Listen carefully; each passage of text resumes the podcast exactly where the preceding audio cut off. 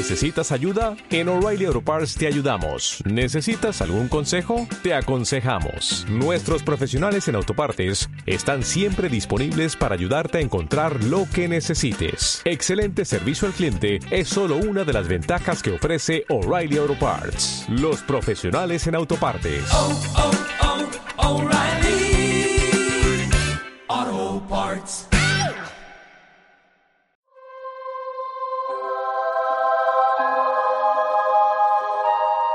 Eguía Liburuteguía Productions presents La tertulia de ciencia ficción de la biblioteca de Guía. Starring Juan Luis Díaz.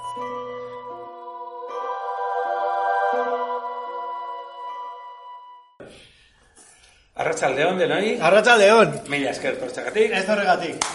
Gea. Buenas tardes a todos. Gracias por venir. No hay de qué. Empezamos. Tenemos la... Welcome, eh, everybody. welcome. Everybody. Eh, tenemos la, la última cita de este curso 2021-22. Qué nervios, qué emoción. Eh, nos volveremos a ver en- octubre eh, con más cosas. Pero Eso, con más libros. Eso será después. Sí. Bueno. Después, más libros. Bueno, Leeremos. pues eh, hoy tenemos muchas cosas.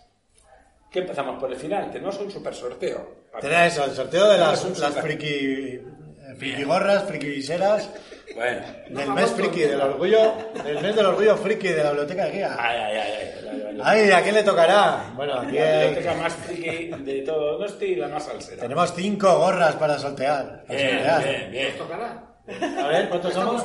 No sé, no- Ah, ah, No está complicado. A ver. Ah, pero habrá que, habrá que hacer un sorteo como Dios Eh, manda. pero como, es- como esto es eh, ciencia ficción, lo mismo se puede transmitir una por el, Por el prisma, Por el ¿eh? prisma. Por el prisma. Por el prisma, ¿eh?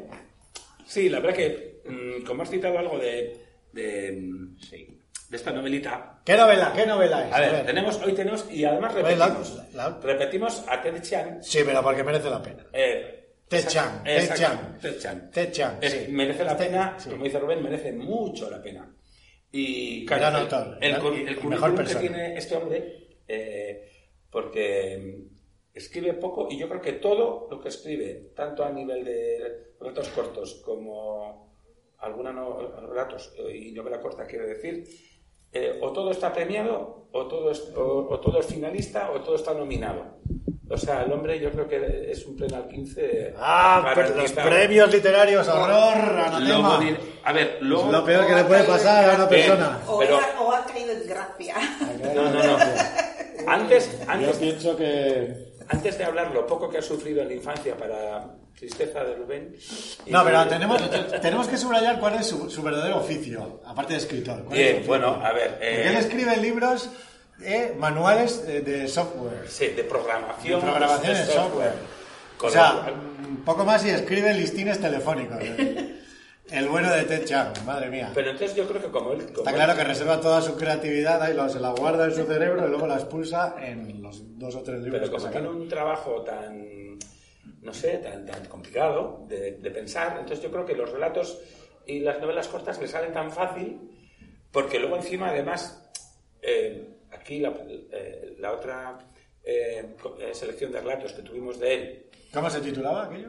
eh, La historia de tu vida, Ah, sí. eh, que de En la que se basó la película de... eso, de ahí había una de, De Villeneuve. de Villeneuve, eh, La llegada. La llegada. La llegada. Eh, El sí. de los extraterrestres. The Arrival. Con tinta china El del- los exact- calamares. exactamente. El Ah, de que los humanos vale. no tenían ni idea de comunicarse con los extraterrestres. De hecho, por eso los extraterrestres se, se fueron por aburrimiento. Y bueno, pero en esta novela, ¿Y esta- y esta novela cómo se titula? Exhalación. Y ahí Luis Mari ya nos ha dado una pista hablando del prisma, con lo cual a lo mejor ha dicho igual la que más le ha gustado de todas las eh, selecciones de aquí. No sé. Eh, Sí, habla- sí. Hablaremos. Eh, a ver, yo si os parece bien, eh, aparte de que contemos algo de, de- de este hombre, de Ted Chiang, yo voy a empezar por exhalación, si nadie dice lo contrario. Eh, yo tengo apuntado en mi chuleta el orden, no de la novela, porque creo que la novela, en esta selección, creo que están puestas conforme a las fechas que las fue editando, si no me equivoco yo. Entonces, evidentemente hablaremos de exhalación. Y he traído un libro de Philip K. Dick, porque exhalación eh, está basado en un relato de Philip K. Dick y luego bueno, en, otra, en, otra, en otra historia de otro señor, pero sobre todo el de Philip K. Dick y creo que son es las hormigas eléctricas está aquí. Y, bueno, también llegaremos a, a, la, historia de los prismas. Yo, Que, yo pienso que sí hay una relación de esta novela con la, con la que leímos que le gustó mucho a, a mi compañera que está a mi derecha, eh, la anomalía. ¿Qué pasó? eh, bueno, El, el- el relato de los prismas y la anomalía ahí, tiene ahí. mucha relación. bueno, es que... Bueno, yo, yo dije, hostia, estos han quedado y, y se lo han montado. No, o sea, aquí hay pasado. ¿eh? Sí, sí, hablaremos, eh, hablaremos del, del relato de los prismas. eh, porque sí, la verdad que tiene que ver mucho con, bueno, con los, eh, con los universos paralelos, el espacio-tiempo. Y, pero por hablar un poquillo de Ted Chiang, es que, como ha dicho Rubén, como tiene un trabajo tan, eh, no sé, tan, tan estructurado eh, de programador de softwares, pues Si luego le- se le va fácil, se le va fácil eso de hacer una especie de rela- bueno, relatos, no especie de relatos, relatos, eh, y novelas cortas, aquí hay dos, una de ciento y poco, poco páginas y otra de 70 y algo por ahí. Eh, y se le da tan fácil que el tío se permite además, aparte de hacer cierta divulgación científica y tal, la mayoría de ellos es como si todos tuvieran o- o- como una especie de moraleja. ¿no? Siempre Ted Chiang se permite filosofar, pero siempre con alguna bueno, con alguna intención, ¿no? Bueno, con mucha intención. Y a ver, aquí eh, el orden. Ah, bueno, voy a decir el orden. El comerciante y la puerta del alquimista. Esta, esta, esta selección relatos tiene un parecido, parecido, ¿eh? solo parecido, con la otra selección, la, del- el- la historia de tu vida. Iba a decir el sentido de la vida y a mí a, los Monty Python. Eh, la historia de tu vida, porque en aquella, que la historia de tu vida, digamos que el que daba título a esa selección, también la primera, el primer relato, ¿os acordáis uno que era de la Torre de Babel y tal, que era, era, era muy divertido? Bueno, que también tenía mucha, mucha moraleja y, y también algo histórico. Pues en este también, el primero, eh, es una especie de cuento al, Las mil y una a las mil y una noches, Sí. pero también habla de viajes en el tiempo. A mí es de todos los relatos el que más me ha gustado. Bueno, yo te diría que igual también. Yo te diría que igual también. A mi gusto, ¿eh? O sea, Aunque, bueno, hay otros que también Sí. me han gustado. Hay uno muy cortito, muy cortito, Sí. que es de unos papagayos, Sí. que dura, no sé si son cinco o seis páginas. sí, sí, muy poco. Eh, bueno, pero tiene mucha amiga. Eh, bueno, o sea, ya veo que a ti el, el de...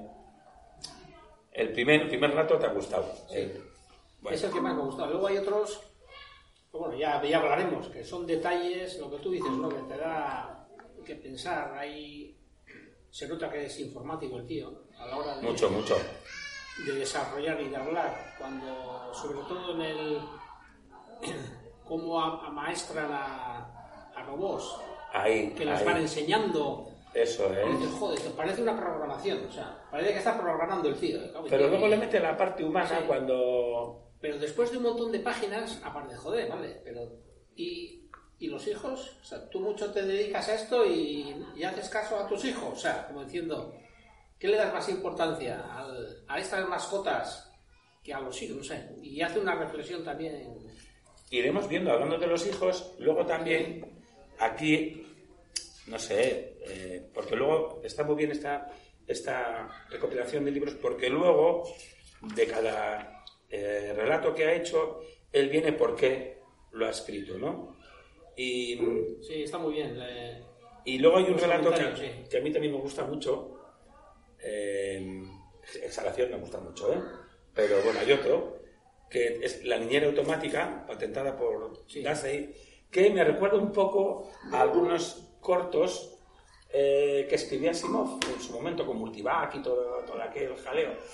Y, y luego, no digo en todos, pero en muchos de los relatos, eh, en, este, en esta selección, y también en la otra que hizo, la que vimos hace tiempo, tiene como un, stock- un toque de, de steampunk, o sea, eh, una ciencia ficción aparentemente futurista, pero con un toque antiguo.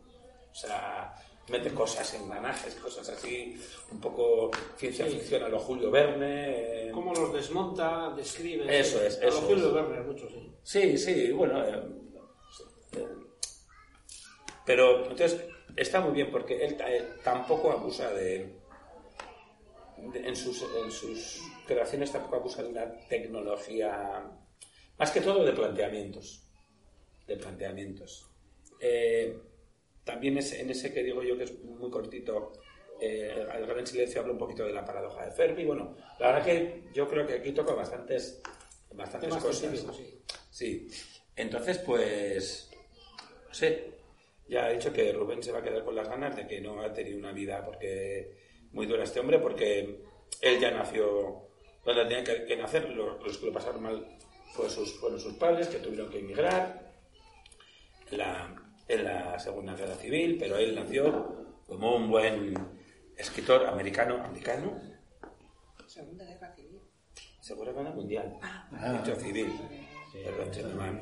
Sí, no, cuando nació en el 67, nació en los Estados Unidos de América, americanísima. Bueno, pero bueno, eh, pues eso. Emigraron sus padres, nacidos en China, pero emigraron a Taiwán. Y bueno, y ya pues le pilló la, la revolución comunista china, en fin. Sus padres sufrían, pero bueno, eh, Ted nació como un chino americano y fue a su universidad y bueno, no es el único que vive a lo de Seattle, pues vive a lo de Seattle y bueno, la verdad es que como tengamos que decir a todas las cosas que ha estado nominado, bueno, ha ganado el premio Hugo, premio Nebula, eh, premio Locus y alguno más. A ver, de la novela que nos toca hoy, pues vamos a ver. mm. ¡Hombre, don David! Don David y don Pedro. ¡Eh! Ahí está. Mira, mira, Pe- pero, pero Pedro, mira qué gafas y nos ha fotos y parece Stevie Wonder. No, Pedro, no me fastidies. No, me no. Parece, parece. Seguro que cantas también como él. Oh, oh, pues, eh, bueno, pero Pedro, si enfocamos ahí con el aumento a tu estantería, encontraremos Terminator y algunas otras cosas. Mm, Terminator. Pero eh, desafío total y estas. Las tienes. No, eh, Bueno, Bueno, bueno, bueno, bienvenidos, bienvenidos a la bien, última sesión del curso. ¡Qué nervios! Sí, pues nada. Eh, eh, que hoy vamos a sortear cinco gorras del Orgullo Friki Y estamos seis. de la Biblioteca de Guía. Sí. Ya se complica la cosa que ya estamos seis. bueno, acordé en el momento que no salimos con la toalla, ¿eh? venga. Eh, Eh, vaya, ya, estuvimos en, la toalla. en la biblioteca sí que estuvimos. yo la, yo la, yo la, Sí, sí, sí. a ver, sí, sí. yo la mía para que, para el que la quiera de vosotros dos, si, si nos vemos un día por aquí, por Donosti, si no es mucho pediros. Sí, sí. ¿Eh? Vale, perfecto. Sí, Eh, pero no, no habíais quedado, hoy vais a quedar. ¿o? Eh, de hecho, ¿Qué vamos, pasó? a, ¿Qué vamos a quedar y la- eh, esta chica que vino el otro día, Rosa, parece que va a quedar. Y, y Chaso, que también vino el otro día, no lo sé, pero bueno, se les va a pasar Oye, la que se ha, se ha información. querido conectar eh, Marijo y no, no se ha podido conectar. ¿Y Marijo no se ha podido conectar? No, no he conseguido. Pero bueno, aquí estamos todos. Bueno, pues estamos. Ah, completo picados, ¿eh? Estamos todos picados. ¿Se nos ve explicados? Uy, madre mía, ya lo siento. Ah, ah, ah, bueno, sí, es verdad, es verdad. Está ahí duplicados. Bueno, felicidades, eh, que no se, no se ha felicitado el Orgullo Friki, ¿eh? Felicidades, felicidades. ¿Qué tal pasasteis el orgullo? No me acordé después. Ah, qué, qué pocos frikis. Vale, pues tú te has quedado sin gorra. Hala. Ahora no tiene gracia, se va todo el. Ah, sí, no, aquí la A mí- biblioteca hemos celebrado todo el mes, ¿eh? A mí me encanta la nave espacial en la que está David. Sí. Oh, Dios, es que, es que esto es encima clase, clase friki. ¿eh? ¿Qué dices? ¿Qué? Hombre, Ah, ya, ah, vamos, yo dado el que y ahora dices. Hombre. David, ¿cómo se, Yo, Hombre. porque es del César. cómo se nota, David, que te has enchufado en la NASA, eh?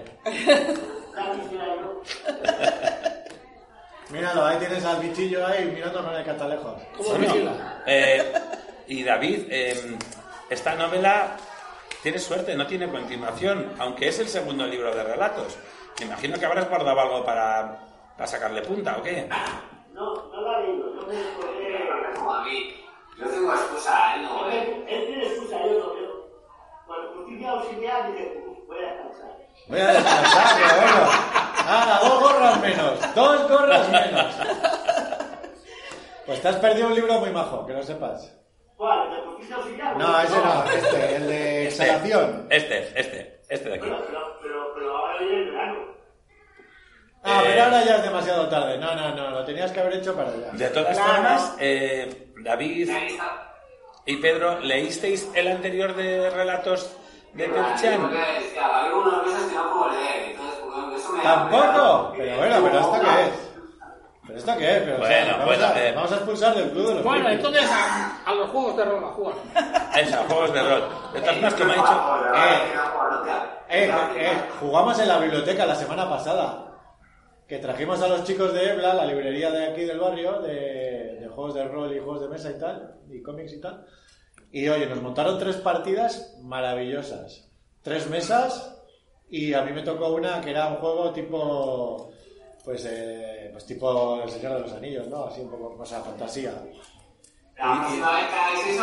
Y a ver está. si me puedo Eh, acercar. otra, pero si, si lo hemos publicitado hasta yo qué sé dónde, hasta el diario de Ah, pues, pues no me he dado cuenta, ¿eh? Hasta el- bueno, bueno, no tanto, pero. Joder, pero si ya lo dijimos en la anterior cita, ¿no? No lo dije, no lo anuncié. Yo es que no estuve. Ah, es verdad, tú. Sí, es verdad. Tú hiciste pira. Ya te vale, David, no tienes vergüenza, ¿eh? O sea, ya, No, la ya. verdad es que, no, con esto del online no tengo excusa. Es que no tienes ninguna excusa. O sea, pero no sé, invéntate algo, chico. Pues que en, justicia auxiliar empecé y, y lo leí. Te dejó-. Te dejó matado ahí. Y lo dejé, lo dejé.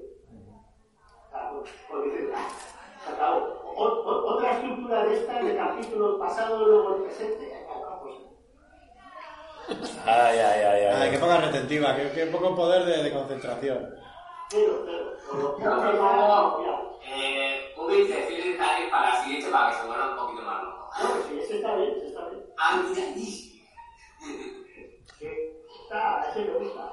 Bueno, pues para fomentar bien la retentiva, aquí tenéis un libro de relatos, o sea, hay que acordarse luego de todos si os lo leéis, para saber cuál os gusta, para que sepáis cuál os gusta más. Eh, Sí, a mí, bueno, que estaba aquí con el rollo técnico y te he oído a ti, Luis Mari, que el que más te ha gustado el primer cuento. primero, ¿verdad? sí. A mí también. El cuento ese, además parece mentira, ¿no? Que está ambientado como en las mil y una noches, ¿no? En Sí. En Bagdad. en Bagdad, sí. En, la- en el Bagdad de las mil y una noches. Y, y a pesar de todo es un cuento de ciencia ficción. Sí, Eso es lo más porque, sorprendente de todo. porque evidentemente tenemos un artilugio Porque hay un espejo que te metes y vas al pasado o al o al futuro. Claro. Y luego, ¿puedes cambiar el pasado y el futuro? Ah, no se sabe, hay que leerlo. Ah, claro, ahí es verdad. No sí, lo vamos pero- a archivar. Pero luego tiene un componente filosófico y Muy filosófico. Muy, majo, muy majo. Y además, como, como dice en la crítica de este, de este relato, eso tiene la filosofía de, la- de las mil y una noches porque es un cuento y luego hay cuentos dentro de ese cuento. Sí. Eh, Entonces le explica al califa o al... explica al califa, pues eso, que, que a él le Que él trae. ha estado viajando en el tiempo, para adelante y para atrás, Eso con, el, es. con el espejo que hay en una tienda de, de no sé qué bazar de, Ahí él sí, hay un artilugio y, y bueno, el que lo cuenta, que es un joven mercader en ese momento, eh, pero luego le va contando otras historias que a él le contaron, pero resulta que al final todas las historias están un poco remezcladas. Sí. Y la historia está, sobre todo, en, bueno, de tú te puedes ir al pasado o al futuro Sí. y la- a ver, ¿lo puedes cambiar o no lo puedes cambiar? Está genial. Está, y está muy bien escrito. Está muy bien escrito, sí. Está muy bien. Sí. Está muy bien escrito. Y no, eh, a mí lo que más me ha gustado, aparte del pozo un poco filosófico que tiene, ¿no? Porque al final lo que plantea es, eh, si pudiéramos volver al pasado, ¿podríamos cambiarlo? Sí, no. Y si lo cambiáramos, ¿qué pasaría? Pero a él a lo que va, el autor a lo que va es que, a pesar de... O sea, partiendo del... ¡Hombre! Mira. Chiar. Ah, pero esa queda sin gorra, ¿sabes? Está hecho qué bien. Mira, ahí está don David. Y ahí está Pedro buscándonos alguna novela. Alguna novela de terror galáctico, igual. Eh, es que- Bueno, más que componente filosófico, tiene un componente eh, psicológico. Porque el autor lo que plantea es que, o sea, el protagonista este viaja al pasado para intentar solucionar un problema que tuvo. No sé si contarlo. puedes contar algo porque hay varias historias. Va. Hay varias No lo voy a historias. contar, pero es igual. Entonces, no lo puede cambiar, no puede cambiar su pasado, pero en el fondo mm, le da un poco igual, bueno, no le da igual, pero le viene muy bien pues para solucionar pues sus bloqueos mentales. Y es que además la historia eh, ayuda porque eh, en una de estas historias hace algo para cambiar ese futuro y se encuentra con una riqueza inesperada. Pero no por encontrarse con esa riqueza inesperada eh, le cambia el final. Hay varias historias que están ahí un poquito entrelazadas. Pero a mí lo que más me ha fascinado de este relato, de este cuento, es que eh, lo que planteábamos en la anterior sesión, qué es lo que realmente hace un, un relato de ciencia ficción que sea de ciencia ficción. En plan, la, como le llamas tú, David, la tecnocháchara, o como en este caso, no, todo lo contrario. En este caso no hay tecnocháchara para nada, no hay naves espaciales, no hay nada, pero hay un espejo que te, que te transporta al futuro y al pasado. Entonces eso ya, joder, es que eso ya es ciencia ficción, coño. Entonces, eh, a pesar del envoltorio medieval, islámico, bueno, hay, hay, hay un debate. Bueno, eso es ciencia ficción. Ahí hay un debate. No, es fantasía. Si no hay si tú vas a- Es, pero- es- es fantasía, no sé si veis el espejo de sus sueños. ¿De qué- a ver, ¿de quién es? Es una, cuatro libros. Ah, vale. El espejo de sus sueños. ¿De quién es? Una muchacha que un día ve. ¿Sabes? no sé, yo lo he invertido, no sé si lo he No, no, lo vemos bien. Ah, vale. Eh, son cuatro libros. Una muchacha que un día ve a través del espejo, pues, eh, a un caballero, una especie de caballero, en realidad no es un caballero, va con un fusil, eh, con si fuera algo eh, espacial, pero al otro día eh, se da cuenta que lo que ve es una especie de castillo medieval y que, y que alguien atraviesa el espejo y la lleva a, a, a ese mundo medieval, pues me ha recordado el espejo de los sueños a, a lo que estabais contando. Pues sí, sí, sí. se mezcla ciencia ficción por el, el soldado de la, nave, de la nave espacial, que al final todo tiene todo que ver unas cosas con otras. Es por comentar. Bien, bien, bien, bien. Para mí sí es ciencia ficción porque, claro, el espejo este te transporta al futuro. Entonces eh, tú puedes ver... No sé, ay, qué pena, que no se te oye, David, no se te oye. A ver, Ah, ah, Vale, ahora esa- vale. esa no es espacial, a ver. Ah, yo creo que me, me estabas poniendo a parir y por eso ya Google automáticamente ya te bloquea. Que porque viaje en el tiempo, Sí. pasado o, o futuro, eso no es ciencia. Sí, oye, pero joder, hay que construir un espejo que te lleve ahí, ¿eh? No, pero es fantasía. No cosas que digan, no, está basado en el túnel Einstein, Rosenberg, Pero esa es poca. Pero no, pero incluso sería ciencia de esta de, bueno, le doy la patina para que parezca ciencia. Para que sea ciencia ficción tiene que ser que, que el elemento argumental sea científico. Desde mi punto de vista, es que si no es fantasía. Que sea- no, no tiene por qué. No necesariamente. Bueno, No en, tiene por qué. en esta recopilación de relatos eh, hay unos cuantos elementos científicos. Igual en esta historia no, pero en, en bastantes Sí, historias. pero por ejemplo, a ver, a ver. No estoy, de, no estoy de acuerdo. En el libro de Hervé Letelier, ahí tampoco no, no había una premisa científica, sino que. Sí, sí, la premisa científica, aunque está copiada por compitas, es si, si el mundo eh, o el universo es, solo, es un holograma o no, y si somos consecuencia de una simulación de otra inteligencia. O sea, es- que es filosófico, pero luego eh, ahonda en un tema con medios científicos para lograrlo. Pero muy fantasioso. Es fantasioso porque eso no está demostrado. Pero eso, esa casi ningún libro de ciencia ficción va a ser ciencia ficción. Claro. Eso, A ver, eso es. pero, pero que, pero tiene que haber un componente que, que se base en la ciencia o que vaya a caminar por la ciencia. Viajar al futuro, si yo ahora me duermo y tengo un viaje en el futuro, simplemente es un sueño. Esto es, es fantasía. Otra cosa es que entres ahí con la neurociencia, que si enlazas con la conciencia, eh, lo puedes maquillar, pero es muy, muy, muy fantasioso. Pero sin el elemento científico de debatir Pero tú eres de ciencia ficción hard. La ciencia ficción blanda no, no, no, no te interesa. Tú una versión. No, no, es Un mínimo, muy un mínimo para que sea ciencia. O sea, la parte de la ciencia- ciencia ficción no. blanda no te va. ¿Cuál es la diferencia No, con sí, la sí, máquina pero tiempo, ejemplo? gusta, pero llama de fantasía. Ya. No, no, Es lo mismo. La, Sí. Lo que mismo. quiero es llegar a la ciencia ficción. Pum. 400 páginas. Bueno, con, con tu, Pero con tu, con tu permiso. vas a encontrar eh, en el tema de ciencia ficción y fantasía en todos Bueno, los pues- estantes de grandes almacenes. Ciencia ficción y, ostras, si la mitad es por fantasía. ejemplo, vamos a ver. Ahí está Una pregunta. A ver, a ver, va, por orden, por orden. Solo una, solo una cosa. Por orden, por orden. ¿eh? Eh, Solo una cosa corta. El señor Miquel Barceló, en la colección Nova, eh, tú quitarías más de la mitad de la colección Nova de ciencia ficción. Y mira que el señor Barceló sabía de ciencia ficción. Bueno, pero esto, a ver, es- eso ya es tema editorial, que va hace poco pesca de arrastre. A ver, tiene que vender libros. ¿Qué se va a quedar? ¿Con cuatro? Claro, por eso. Sí. No, pero vamos a ver. ya. Pero para mí la ciencia ficción lo que hace es explorar los límites del ser humano. Tanto fuera de la galaxia como de- dentro de su... Pero eso lo De hacen su cabeza. todos los géneros. Eso lo hacen todos los géneros. No. La fantasía también. Es que eso- No, la fantasía no explora, la fantasía no explora la- los límites del ser humano. Por ejemplo, la Atlántida, eh, pero estamos saliendo del tema, pero la Atlántida es ciencia ficción también entonces.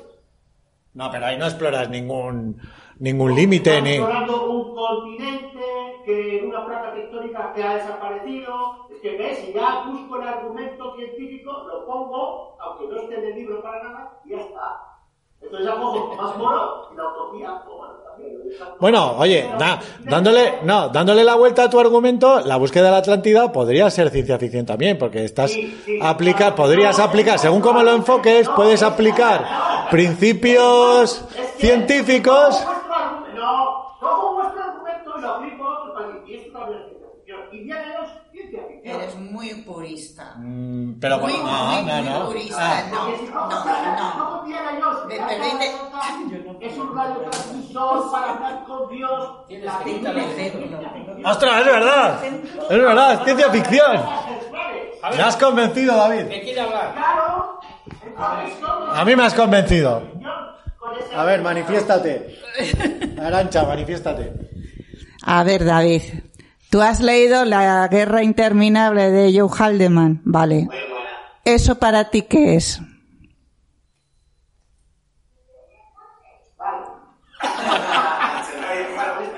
Eso es ciencia ficción. ¿Por qué? ¿Por qué? El problema que implica en un universo de espacio tan grande, los viajes en, el, en- los, los espacios temporales, a causa del viaje, aunque vayas a, a Oceanía. Ojo, pero él no explica cómo se hacen esos viajes en el tiempo, ¿eh? Pero el argumento. El argumento Sí, sí. No, no. Pero el argumento del desfase que él sufre respecto a la sociedad viene de manada de ese. Sí, totalmente de acuerdo, pero si yo creo que es ciencia ficción, pero desde tu punto de vista podría ser que no, porque no es científicamente no se explica cómo se hacen esos viajes en el tiempo, ¿eh? Yo no que tenga que explicarlo, he dicho que sea parte del argumento como no acceso, sino como la base para discutir, discutir el problema. La guerra interminable, aparte tiene otros problemas, uno de los problemas es en un universo tan grande, las distancias nos va a crear estos problemas. Y el libro trata sobre esos problemas. No es, no es el telón de fondo, es el núcleo del libro. Y eso es la potencia de ficción. Sí, pero- El espejo es Sí, sí, pero- fondo. Puede ser un Sí, sí, sí.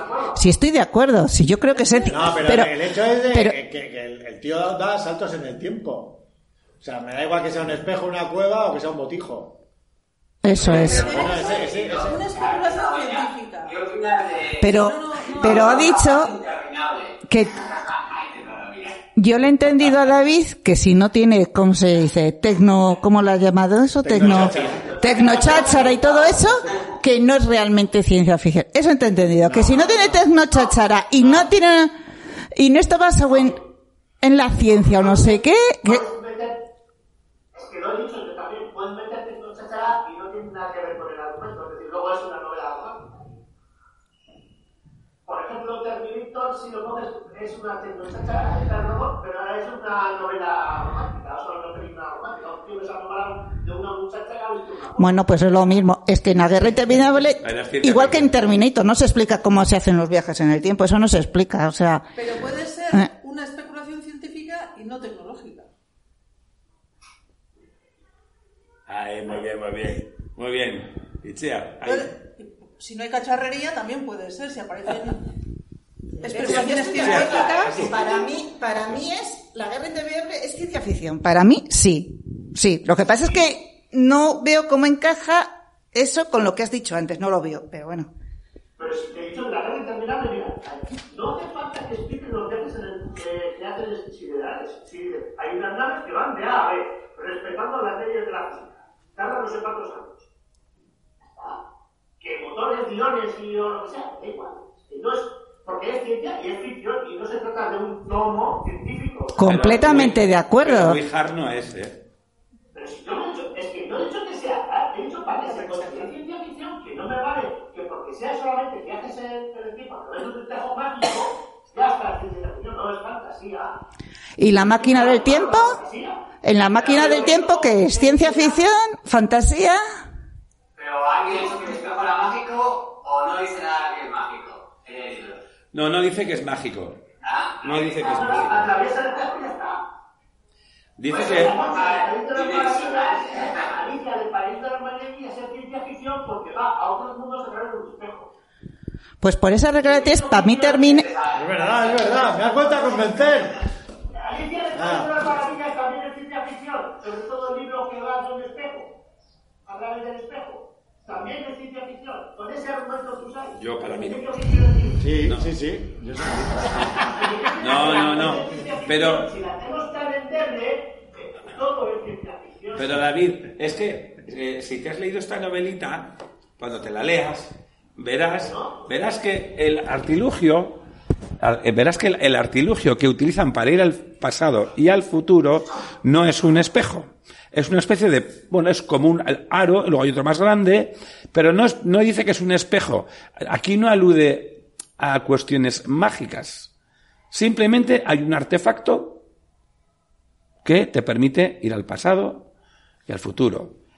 Evidentemente no es una novela de ciencia ficción hard porque, eh, como ha dicho antes Rubén, lo que plantea es bastante filosófico y ético, moralista, en fin.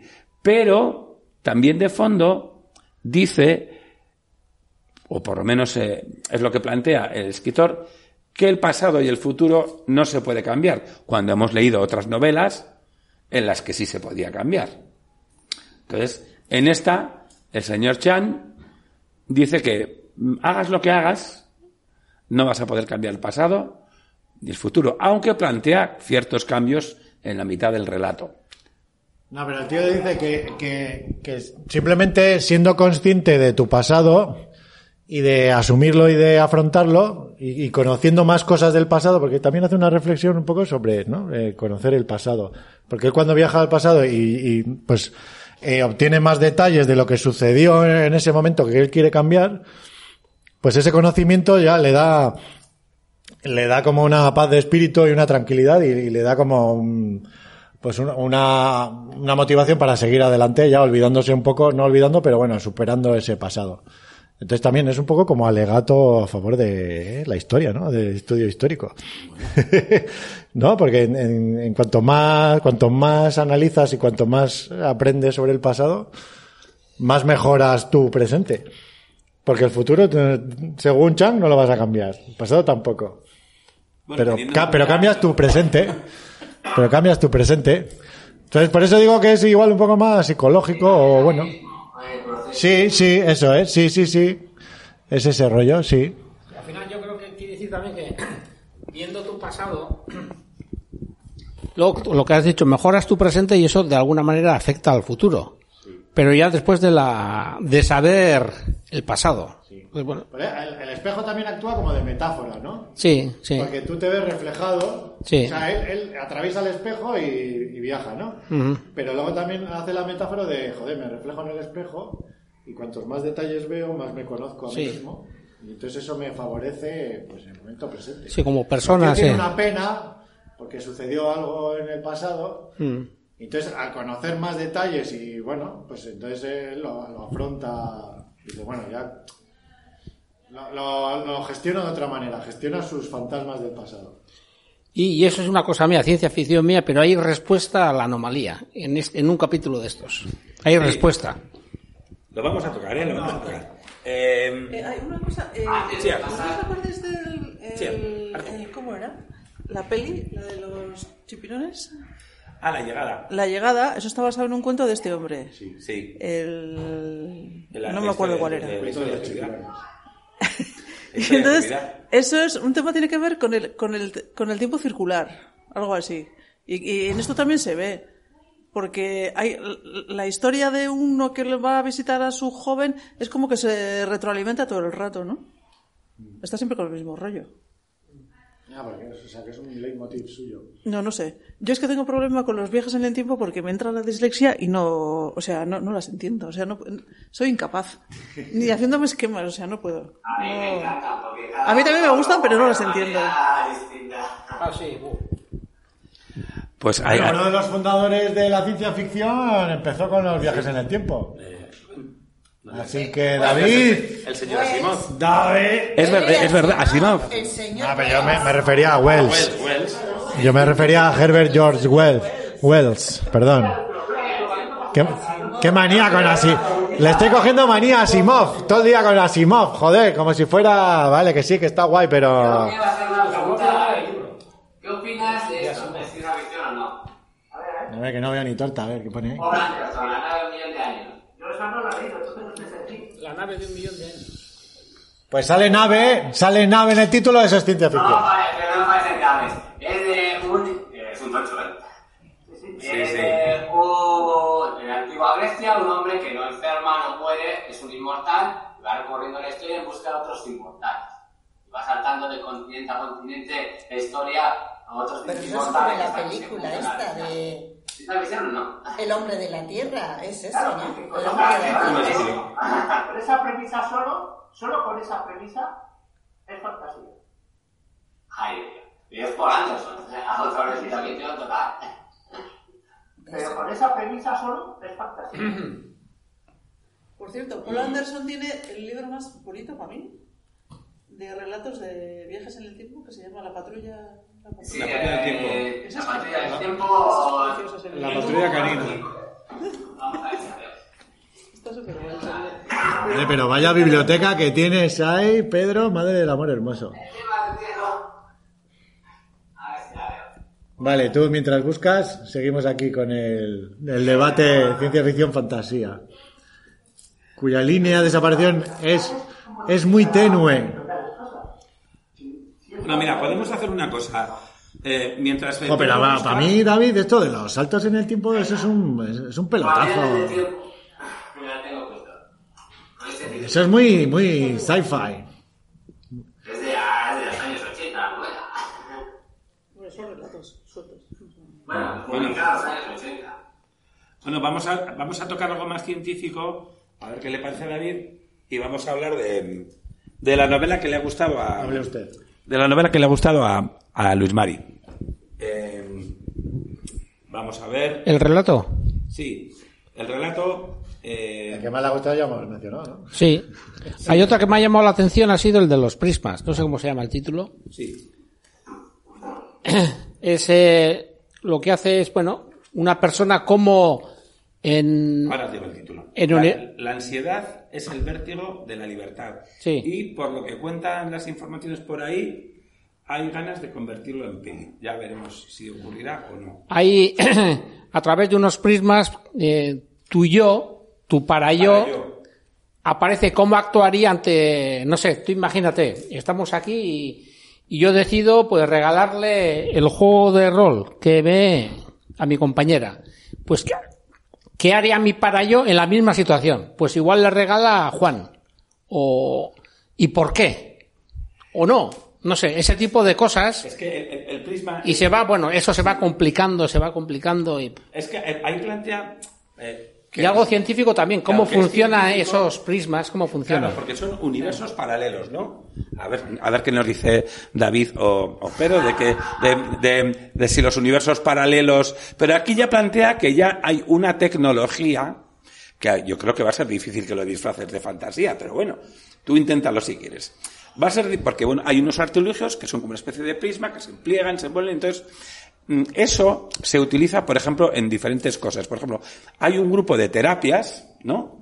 Eh, de terapia psicológica, pues cuando, pues cuando, uno va a una terapia a un grupo, pues se cuenta, pues mira, me ha pasado esto, y entonces, es- e- esos prismas los utilizan para ver si tus yos paralelos, por eso se llaman parayos, por ejemplo, em, tú has dicho que dices, bueno, pues este novio que tengo es muy aburrido y le doy una patada y fuera. Entonces, pero luego al cabo de un, de un año vas, porque tienes remordimiento de conciencia y vas a ese grupo de psicología y entonces dices, jo, es que he mirado en, en- el prisma, en los parayos y cinco Ichiar han hecho lo mismo que yo y le han dado una pata en el culo, pero una no. Entonces ya utilizan esa tecnología para decir, la que lleva la terapia del grupo dice, bueno, va, si son, si sois seis y cinco habéis hecho lo que tú y una que no, pues entonces todo va bien. Entonces utilizan esos prismas para diferentes, eh, o para un engaño también, ¿no? Eh, entonces, eh, cito- Y luego también, pues, eh, que si tiene una, un novio o una novia y el para yo, si va a seguir con él, si se casa, si es más feliz, entonces hay mosqueos. Joder, el para yo es más feliz que yo, al psicólogo, a comentarlo. Y de ahí también, pues, eh, se cobra dinero, hay una industria alrededor de todo eso. Entonces, claro, la cosa se va complicando, pero al final es más terapia de grupo y psicología un poco porque la gente va allí a un, poco a, a tratarse con los problemas personales que tiene. Entonces utiliza esa tecnología para ver sus parayos cómo actuarían y para ser de ejemplo. Con, con lo que cuesta entenderse uno Ya, Sí. ya, ya Pero sí es, es complicado, pero bueno, tiene, en algunos momentos tiene momentos de lucidez que yo, a, a veces es espeso, pero tiene momentos de lucidez. Uy, lo entiendo. Sí. Bueno, pero vemos, vemos que a través de estos relatos Ted Chiang eh, toca mucho el tema de la psicología. Sí, sí. O sea, sí, ¿no? La, la, la percepción interna del, del ser. y otra cosa que ya veremos en O sea, es un poco. El libre albedrío también toca, ¿eh? Jodorowsky o así, este... Eh, bueno, yo creo que el señor Eh, muy eh, eh, a ver, Jodorowsky es magnífico, es, bueno, es mi guionista de cómics favoritos, y- pero está, eh, y tiene una locura mucho más universal. Ted Chiang no tiene esa locura, tiene mucho ingenio, pero Jodorowsky, bueno, yo soy fan de Jodorowsky, eh, vamos. Me parece soso. ¿Quién? soso. Ted Chiang. Me parece muy soso.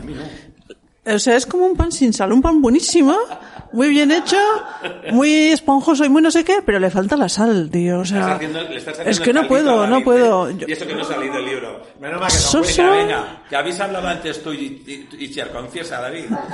No, no, me pasó, me pasó lo mismo la, la vez anterior, no pude acabar, es que es como, hostia, me voy a dormir, o sea, está muy guay escrito, todo como muy, muy fino y como muy elegante y muy así, al pero soso, no tiene, o sea, pasión, pasión cero, cero, bueno, bajo cero todo, vamos, o sea, es como, ay, todo, Eh, no puedo con este hombre. A ver, Bueno, pero eso yo creo que le viene de la parte china. oye, ¿No? ¿qué van a decir los chinos? No, no, pero los chinos tienen Oye, la... que te montan tienen- una guerra No, por pero a ver, eso, a ¿eh? ver, me explico. Me explico, tiene, sí, tiene, eh, la narrativa china tiene, es como muy poética, muy, ¿no? Pues, pues sí, ve, pues bucólica, ¿no? Los, los lagos, los estos, no, no sé si me explico. No, pero, no, no, me estoy explicando mal. Sí, ti- tiene ahí, sí, como esa, eh, como esa Que poesía. no tiene, no tiene poesía, no tiene poesía, no tiene pasión. No, No, pero sí, pero es mí escritora, sí, sí, ¿eh? sí, para mí sí, Para mí sí, porque- eh, Sí, pero- pero tiene no- cierta, no joder, el, escrito. el- sí. O sea, se, se presupone que está ahí, pero no está escrito todo esa Pero el poesía, primer, el esa- primer cuento es, es, es es, es poético, quiero decir. Lo que O sea, que poesía el no tiene por qué ser en verso, ¿eh? es completamente diferente, o sea, es- Comentaba que el primer cuento, que es completamente diferente al resto. O sea, es más fácil de, no sé, igual a un neófito, no sé, o a alguien, para mi gusto, pues claramente la primera, el primer cuento es el, con diferencia más bonito, en cambio los otros igual son demasiado, tocan muchas cosas diferentes, pero muy, no sé, dentro de la ciencia ficción, ¿cómo lo clasificaría? Yo en casa tengo una clasificación de ciencia ficción. Luego, algún día ya los enseñaré. Ah, ¿y cómo es eso? Eh, pues, dependiendo el tipo de ciencia ficción, tengo una, he hecho una clasificación. Pues de bastantes puntos, pues yo esto lo clasifico así, esto así. Por ejemplo, por poner un ejemplo, pues la, la, la, la película esta de Star Wars, pues para, para mí sería ciencia ficción fantástica. Claramente. Pues para mí no es ciencia ficción. Estoy de acuerdo. Eso es fantástica, o sea, no hay criterio científico, George Lucas dice que es fantasía. es pura fantasía, Para mí, pero, Star Wars no es ciencia pero, Bueno, pero comúnmente está ya englobada la ciencia ficción, pero sí que... y luego, por ejemplo, hay otro relato Yo voy a defender Star Wars siempre. que habla de los, Ciencia ficción de la buena. de las mascotas, de los robots, cómo les, les quieren enseñar durante un montón de años a, a comportarse y a, bueno, a que sean autónomos, que sean independientes, que crean su propia so- sociedad, pero me llama la atención que en un momento aparecen con mucha mascota, mucha- los hijos. Vale, y tienen hijos estos, los educan, o sea, Ah, en, uno de los relatos. en uno de los ratos creo que es el, el segundo del tercero, Sí. que es bastante, El ciclo de vida de los elementos de Force. Software. es bastante Es el más largo. técnico, es más, el más largo, es bastante técnico, entonces pff, ahí se nota que es informático el tío. Sí, bueno, pero es un, es un relato en el cual, digamos que hay unas pantallas que en un mundo virtual, pero crean unos, lo- los, los digientes, o sea, entes digitales, digamos, que son como una especie de animalitos, artificiales, como tipo oso panda y tal. Sí. Y entonces son como, como Son softwares al sí, final. pero son co- como mascotas. vamos Sí, como mascotas, ¿no? sí. Y son unos, unos, unas mascotas digitales, entonces, mm, pero son, son, pequeñitas y el problema es cuando van creciendo. Cuando van creciendo, eh, también plantea él una cosa parecida a lo que pasa en las protectoras de animales, ¿no? Cuando tu digimascota, como a los perritos que crecen y se hacen mayores, ya no les quieren, pues, o las abandonan. Entonces, aquí, bueno, eh, evidentemente, cuenta, eh, no es eh, abandono o se, o se borran directamente porque como son digitales no se tiene ningún ningún eh, problema en, en que desaparezcan. Eh, luego sí y claro pero evidente como como, eso- como esos digipersonajes eh, se venden pues eh, claro al principio venden muchos porque son pequeñitos y todo el mundo los quiere, pero cuando van creciendo, pues se devuelven o ya no quieren más, o, o ya, o ya plantean esos personajes que van creciendo, plantean personas como si, problemas como si fueran personas.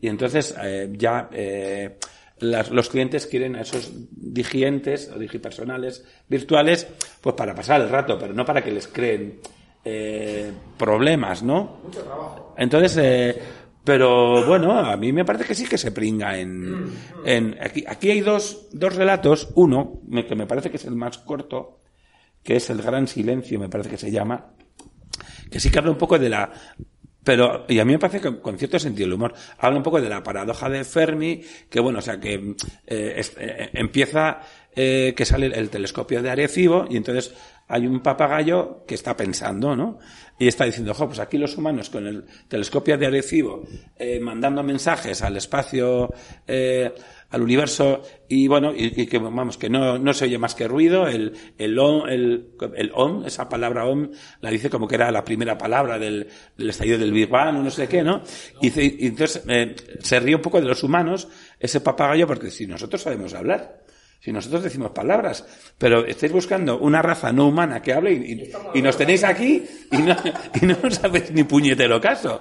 Entonces, es, es muy- eh, dura cuatro o cinco páginas, ¿eh? pero es muy salado. Y entonces, eh, y, y habla de que, bueno, sí, que los humanos ya mandaron una sonda en, en el 74, cuando fue aquella, ¿no? Que mandaron y tal. Y, y dice, bueno, encima vosotros, los humanos, que os estáis, os estáis cargando en nuestra especie, porque esta especie de papagayos va- vamos a palmar todos, porque por como tratáis esto, vamos a palmar. Y, os- y a ver si os enteráis, gracias al telescopio de, de Arecibo, que a pesar de que nos estáis matando, nosotros os queremos. y eso lo dice en cuatro o cinco páginas, está cojonudo. O sea, a mí decirle que, que este hombre, eh, que este hombre no tiene sentido del humor, tiene mucha coña, lo que pasa que el tío, a ver, un, tío que escribe libros sobre programación de software, eso y alguna cosa más complicada, pues si está acostumbrado a hacer eso, cuando se suelte y escribe lo que le dé la gana, que para él se ha chupado decir, pues puede hablar de moraleja, de ética, puede hablar del, habla del libre albedrío, toca tema de las religiones y le da un toque de ciencia ficción. A ver, a, a- ver, va a saltar aquí David, eh, o, eh, tú que, eh, Pedro, tú que estás al lado de David, si salta, agárrale, que lo tienes al lado. entonces, eh, vamos a ver, aquí fíjate, eh, cita el telescopio de Arecibo, tú dirás, va, es un telescopio, no ha dicho nada, pues bueno, pues ha, dicho algo en clave de humor, ha citado cuando mandaron la sonda, de- de- esa- dici- diciendo lo que somos y tal, y, y también está hablando de, bueno, de, de- de la información que está llegando eh, del cosmos a la Tierra y está diciendo el papagayo, a ver, ¿y, y qué hemos sacado? También creo que en otro de los ratos dice, si hay un montón de estrellas, y, hay, pero hay nuevas. Entonces, sí que se está metiendo con algunos aspectos tecnológicos y yo creo que el señor Echan, de aspectos científicos y tecnológicos, creo que sabe un poquitín. Y pone incluso en ahí 8.500 estrellas y no hay más. Eso es. Pone cifra al número y ya no se han creado más. ya. Entonces está parado. Y a callar todo el mundo. Sí. Yo sí he echado falta que si para él este libro estaría muy bien leer eh, los últimos comentarios. Ah, sí. O sea, antes de empezar a leer el libro, Vamos a ir. vais a la página, entonces ahí aparece de cada capítulo un resumen De sus de, de sí, eso es.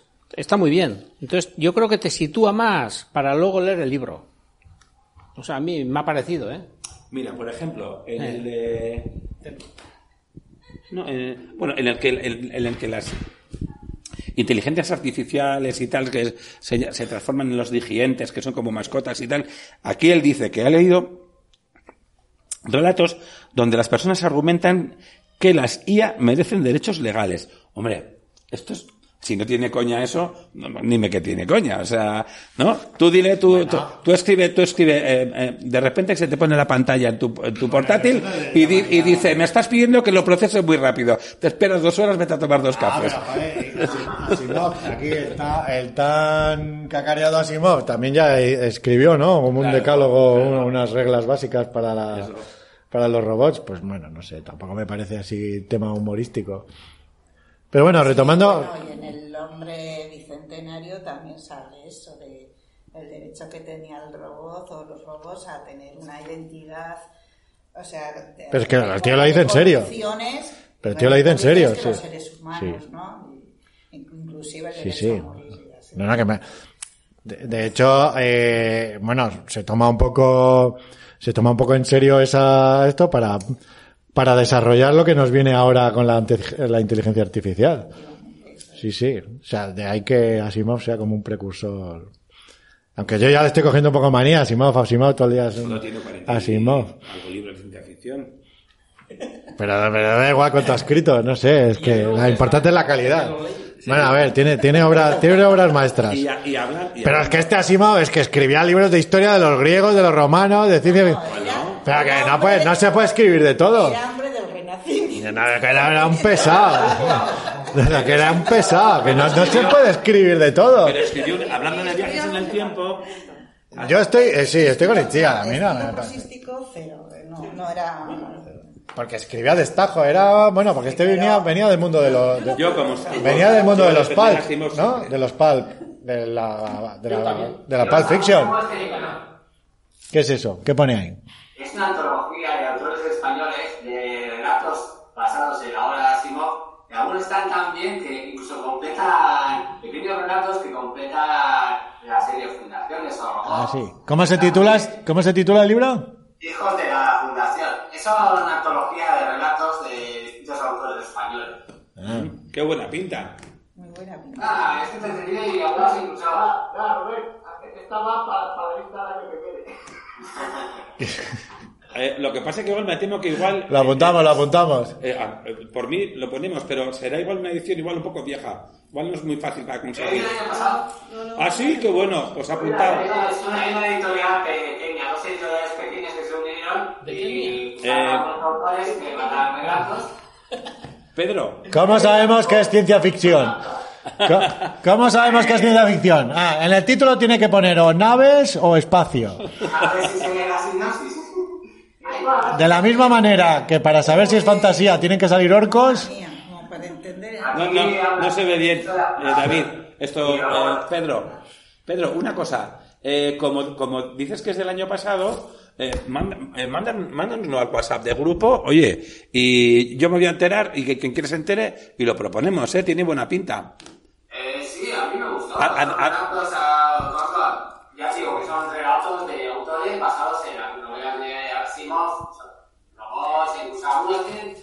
de tal manera que encajan en los libros y todo. Bueno, así, así eh, David, encontrar algún relato que sí sea un poquito científico de ciencia ficción. Alguno tiene que haber. Los para encajar las novelas. A ver, a ver. eh, pues mira, ahora no vamos a hablar aquí mucho de ciencia ficción, pero también habla, habla, habla del libre albedrío, el señor eh, Chang, y en la novela que estaba comentando eh, esto Luis Mari sobre los prismas, que eso para mí sí que tiene algo de ciencia ficción, un invento, los prismas, en el que te, en el que puedes saber qué hacen tus parayos, tus yos paralelos en los universos paralelos. Los universos paralelos sí que es ciencia, ciencia, ¿no? Porque de eso se habla. Otra cosa es ciencia especulativa, por lo menos. Es ciencia. Especulativa, pero si no, el tema no es tanto si la ciencia es especulativa o no, que también. Es cómo ese artefacto tecnológico del pasado de la ciencia, especulativa, Bueno, aquí, aquí, vamos a ver. Aquí, en este aparato, es que luego también en, estos relatos de aquí, él toca unos cuantos el tema del libre albedrío. Y entonces, eh, digamos, e- estos aparatos, ¿no?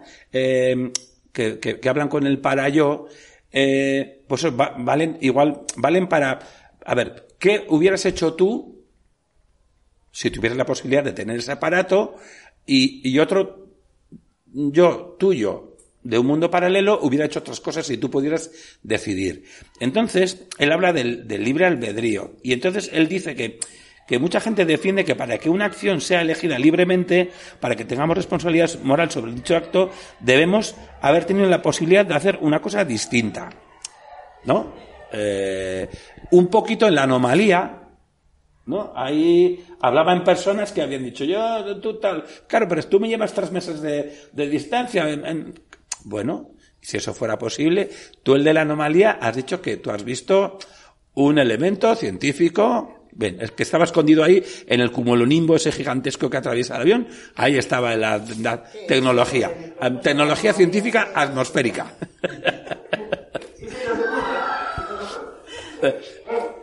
Usa el libro para desarrollar la historia el tema científico o no lo usa. Es decir, luego igual lo rechaza de plano, lo tiene de fondo, pero lo que te preocupa es cómo se relaciona este personaje con la acción.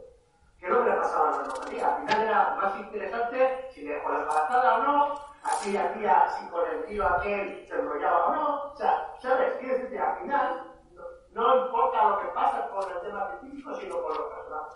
Ese es el fallo de la normalidad, desde mi punto de vista. No, no, no. Un momento. Un momento, pero en la guerra interminable es lo mismo. O sea, hay, paso- hay eh, consecuencias debidas a los viajes en el tiempo. Es el mismo planteamiento, es lo mismo. O sea, no, no es lo mismo.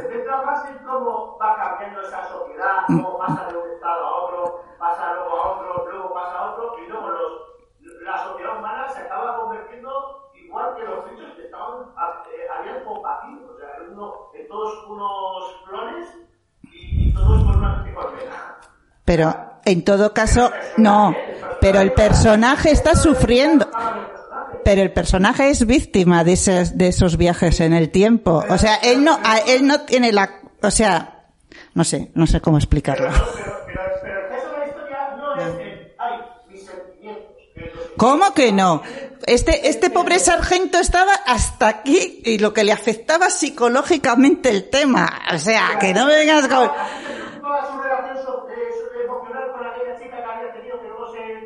Pues era parte de su problema, la verdad. Sí, para él era un problema.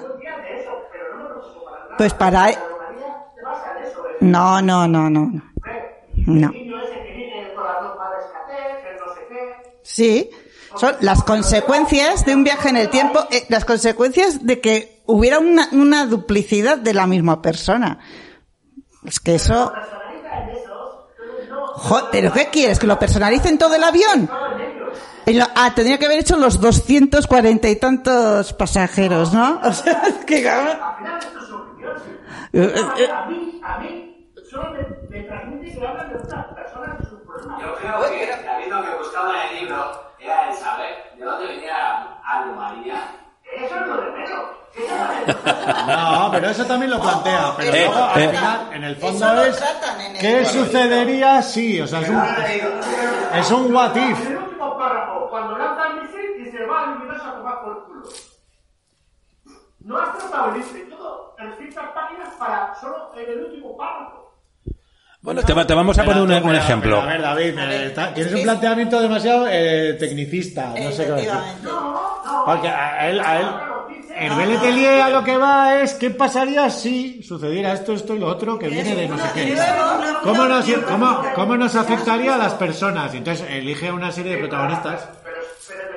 Entonces, eh, al final, si te doy la razón de que en el fondo lo que quiere tratar es eh, pues las relaciones interpersonales, sí. Pero claro, con una pero, pero claro, con un suceso extraordinario. Joder, pero al final la ciencia ficción, al final la ciencia ficción va de eso, de, de cómo nos afectan la- la- los avances científicos, ¿no?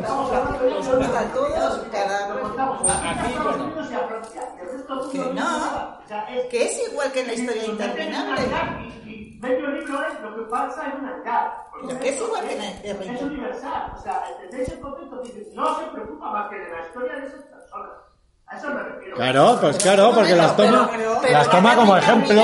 Porque, porque es eso lo que quiere contar él. y ya está. Claro, a ver, pero esté Porque lo, eh, lo que hace es como un entomólogo, lo disecciona, disecciona pues las hormiguitas. Pero, pero cuando un entomólogo es diseccionar sus hormiguitas es para describir el género fórmica, no sé qué, los cuantos. Que no, lo que está explorando es a- al, al propio género humano, ¿no? Tomando como ejemplo unos personajes, pues lo- lo- los, los analiza. Oye, y, Ese es para, y- como excusa para criticar o para comentar algo. Es Y, claro, y, y, y la anomalía falta eso. no, no, no, perdón, David. Perdón, David. No, no. Perdona, pero en la, por ejemplo, la guerra interminable, ¿vale? Sí, sí. No, le tengo tirria, no, lo adoro. Si eres súper fan. Pero si yo soy súper fan de la guerra Me interminable. aburrió soberanamente, pero bueno. Pero yo soy súper fan.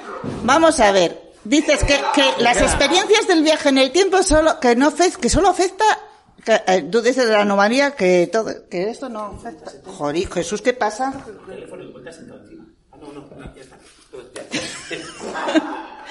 Ay, señor. No. El- la problemática que se planteaba a los combatientes ahí en la guerra interminable era, eh, bueno, lo cómo tenían que afrontar el paso de las eh, por diferentes épocas esto, pero en la Tierra la, la sociedad no variaba. O sea, quería, se- seguía su evolución normal. El tema de las, de las viajes en el tiempo no afectaba a la población de la Tierra, sino a los combatientes que estaban allí. En la anomalía pasa lo mismo. El tema este de una posible anomalía afecta a, esos, a esas personas así, pero es más, en el fondo también afecta a, a toda la humanidad, porque si, como dicen, o se sospecha, es una simulación, o sea, la- el, el, el- ay, el... Ay, no sé, venga, me- lo dejo. Vale. Que, digo yo que, que la, que la, la guerra... Voy a comentar solo con una cosa. Y, y os aclaro por qué esta va a valer para todos. Confundimos churras con. Estoy hablando de la premisa y el desarrollo de... Pero sí, pero yo también. Entonces, pero, pero, pero déjame hablar. Entonces, cuando digo la premisa es el autor que quiere desarrollar, los personajes o el argumento científico. Entonces, en la anomalía, el argumento científico te lo presenta al principio con, ah, mira un avión y mira lo que pasa, y de repente te hace un, un arte bloque y te habla esta abogada y sus problemas personales con su hermana, este, esta chica francesa y su hijo, Claro. el otro psicópata y su psicopatía. Eh, ¿sabes Sí, que pero si no- Más de medio libro, más de medio libro, trata de eso y no de las consecuencias. Pero si no- ¿cómo que no? Pero, vamos a ver, si no, si no te presentan los personajes previamente en qué situación vital vi- estaban viviendo, ¿cómo vas a comparar luego a cómo se enfrentan después del fenómeno? No lo, no puedes saber, no puedes. El fenómeno, pero es que el fenómeno tercer, en tercer, no, es, es, no. Rubén, te voy a poner un ejemplo. A ver, para que no estemos todo el rato. Aquí, en la, en, en el cor- en el relato corto, Exhalación, que todavía no hemos hablado de él, resulta, Eh, pero, a ver, a- voy a hacer una cosa, a ver, voy a hacer una cosa, a ver, pero va- vamos a hacer una cosa, Frankenstein es lo mismo. Porque Sí. el tema científico es el momento es en el que el científico hace no sé qué, que ni lo cuenta, para darle vida a un muerto. Pero es que toda la novela está condicionada por ese momento. Vale, a ver, un, un inciso. Yo creo que Bueno, aquí pero falta, hay- hay- el tema central es el ser humano, o sea, la- Sí. el ser humano como creador de vida. eh, Y vamos, las consecuencias que Pero trae la chapuza que hizo el tío. Es verdad, sí. Porque es todo claro, la, este la que no es. paranoia del monstruo. eh, A ver, creando la vida de la nada. Eso es, creando la vida de la nada. Eso Y, y la desgracia ver, de... eh, de- podemos de- hacer- creador de vida. ¿podemos hacer un inciso? Sí. Entonces eh, también es un what if. ¿Qué pasaría si, Ahí. si yo creara vida de, de la nada? Bueno, Entonces al final luego son las relaciones interpersonales es entre el monstruo y el, y el doctor. Es lo mismo. a ver, Blade Runner. un- un- También, también. A ver, un- un pequeño inciso. De verdad. Efectivamente. A ver. Un pequeño inciso porque creo que creo que os, os voy a tener que decir una cosa hoy que se acaba el curso antes del que viene porque creo que estáis os, os habéis salido un poquito del tema porque no os habéis leído este libro porque del porque del del, del exhalación no hemos hablado todavía y yo yo, No, yo quería reír como Hemos tratado un cuento, ¿qué más quieres? Eh, un, un- un momento, un momento, no. A ver, sí, tan a gusto, a ver, tan a gusto porque no se ha leído. A ver, aquí no hace falta leerse el libro, pero por lo menos que Pero hablemos. poco de vergüenza, sí. No, pero un poquito que hablemos, aunque sea ex- de exhalación. O sea, no hace falta el acabo, ¿qué libro. más quieres? No, a ver, pero un poco por decirle a David y por hablar, eh, antes de que nos vayamos, que queda poco, de exhalación. Eh, exhalación, a ver qué le parece a David. Luego está eso, ¿cómo es? Eh, el, de el- el que se cambian los pulmones. Es, el de Exhalación habla de eso. Vamos a ver. Exhalación está basado en un relato de Philip K. Dick, Hormigas Eléctricas, que eh, luego, luego ya nos dirá David si considera que Philip K. Dick escribe cosas de ciencia ficción o de paranoias, eh, ya nos dirá él. Pero, pero por ejemplo, en, en el relato que es de, de Hormigas Eléctricas habla, como no, Philip K. Dick, de los androides, eh, y hay uno, pues que le dicen que él creía que era una persona humana y resulta que le- ya se da cuenta de que no. Y se rebusca dentro de, se abre el pecho y se busca, es una, para mí es una especie de, un poco de ciencia ficción steampunk, eh, y se rebusca y, y- y- funciona ese humano, que ya no lo es, con una cinta métrica perforada y tal. Y en el relato de exhalación, que el que ha escrito, eh, el señor Chan, eh, los hombres, que no lo son, son metálicos. Entonces, y, y esto sí que puede ser, no sé si científico, pero eh, consigue que el protagonista, eh, unos artilugios que él tiene, él se quiere ver el cerebro y descubrir cómo es. Evidentemente, no sé si eso en un futuro eh, se hará. Es posible, se puede hacer de todo. Pero él consigue abrirse la cabeza y luego lo que decía Rubén, que era muy divertido, el planteamiento era muy divertido, que, bueno, no sé si será una tecnología fantástica, pero respiran con unos pulmones que se quitan. Cuando cuando se les vacían, se cogen otros dos pulmones y, y- y ya está. y el- lo- termino. cambio- y lo que- Durante el cambio, no, ¿cómo respiran? eh, tienen otros, tienen, tienen eh, otros siempre preparados para conectar. Y lo- si, es antis- si es antisociable, si es antisociable la persona, tiene en casa y se los pone en casa, pero si, si es sociable, hay sitios donde puedes recargarte los pulmones mientras te pones otros y hablas con la gente. Es curioso ese. Bueno, este planteamiento, ¿a David qué le parece? ¿Ciencia ficción, fantasía, steampunk, eh, Julio Verne? ¿O qué? ¿Ya ha pasado? ¿Es ciencia ficción? Espera, que ha puesto aquí que no os veo. Ah, vale, vale, vamos. Uy, Ah, no pero- veas ah, que no, no has sí. oído a Juanlu. Después de toda la explicación que te ha dado tú. Pues es una muy, muy, muy fantasiosa ciencia ficción. Pero bueno, algo es, pero sí. Es que estamos siempre dando vueltas a lo mismo. No, no, pero, pero- pero en ese relato hay una, una chapa así muy importante sobre que si la presión del aire y los tubos y los no sé qué. Allá es un poco hard, yo no he entendido nada porque bueno, me lo he leído así corriendo, pero... Pero ahí tiene más chicha, ¿no? Sí, bueno, él, habla, él- habla del tema del aire, de que, bueno, de que el, aire, y luego además habla también de un, eh, bueno, de la entropía, que eso no sé si David le parecerá, bueno, ciencia por lo menos, Ci- ciencia ficción ya veremos. Eh, pero sí, habla un poco como que hay, en el mundo este de los hombres de, de, de exhalación, que son hombres de metal, vamos, no son, él dice que son hombres, pero son de metal. Eh, todos los años echan un discurso, como las campanadas de las 12, pero bueno, a las 11 empiezan el discurso y las campanas suenan justo a la hora. Pero resulta que en una de estas hay un, un reloj que antes de que el pregonero mm, termine la chapa, un minuto antes ya empieza a tocar. Entonces, el, el que se, el que se abre la cabeza para mirarse a sí mismo, empieza a pensar que, porque se la abre y luego se la cierra, ¿eh? No os preocupéis que no se queda así. se la abre y luego se la vuelve a cerrar. Bueno, entonces, entonces, eso va con lo que ha dicho yo, Ichiar. Entonces, empieza a ver que, claro, como, como ellos, para ellos el aire es la vida, aunque también lo llama argón, que el argón también, bueno, pero, eh, ese, ese reloj que se adelanta una hora es porque el, están consumiendo aire y digamos que como, como no devuelven el mismo aire que consumen, eso es un principio entrópico que se va a ir cargando poco a poco el universo, ¿no? Eh, La huella de carbono. La huella de carbono, eso es. Y luego también es un mundo como presurizado, lo que has dicho tú, presurizado con una especie de, de- de cromo, y entonces para que el aire no se escape, para que no se pierda aire, para que siempre haya el mismo volumen de aire. A ver, ese planteamiento, ¿qué le parece a David? Es medioambiental, está bien. Lo he dicho, es, una premisa basada en una... Si no salen orcos, es ciencia ficción. Tiene una premisa basada en una especulación de la ciencia. Muy fantasiosa, pero por lo menos está ahí. Sí, ese es uno de los puntos. Yo no lo metería en fantasía. Vale, ciencia ficción, vale. Bueno. Y luego está el segundo problema.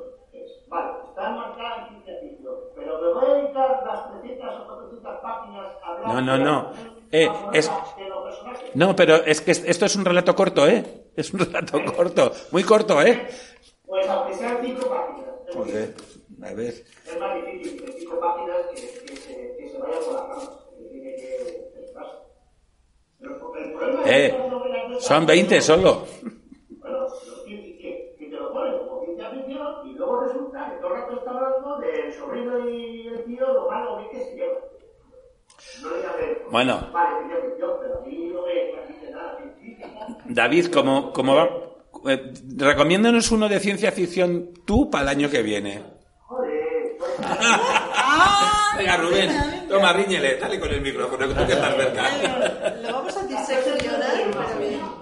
A ver, oye, eh, a ver, David, Pedro ya se ha mojado, nos han enseñado un libro que, vamos, lo que es por, creo que por quórum, para el año que viene, esa Venga, recopilación. Venga. Poquísimo. Así, Ah, ah, Venga, no te venga, escates, venga. no te escates. David, no te Venga, libras. venga, uno, venga, que veamos lo que es para ti la ciencia ficción. Eso, venga, un título, saber. venga. Vamos. O, o si no, mira, para que veas que no es una encerrona, mm, tienes, otra, tienes otra vía. Apenas lo parece, Eh, pero. Si no, eh, aunque no, aunque no te venga el título ahora mismo, eh, tómate el tipo que quieras, pero nos lo mandas al WhatsApp, ¿vale? Eso no es difícil, ¿no? No, no es difícil. Si no, yo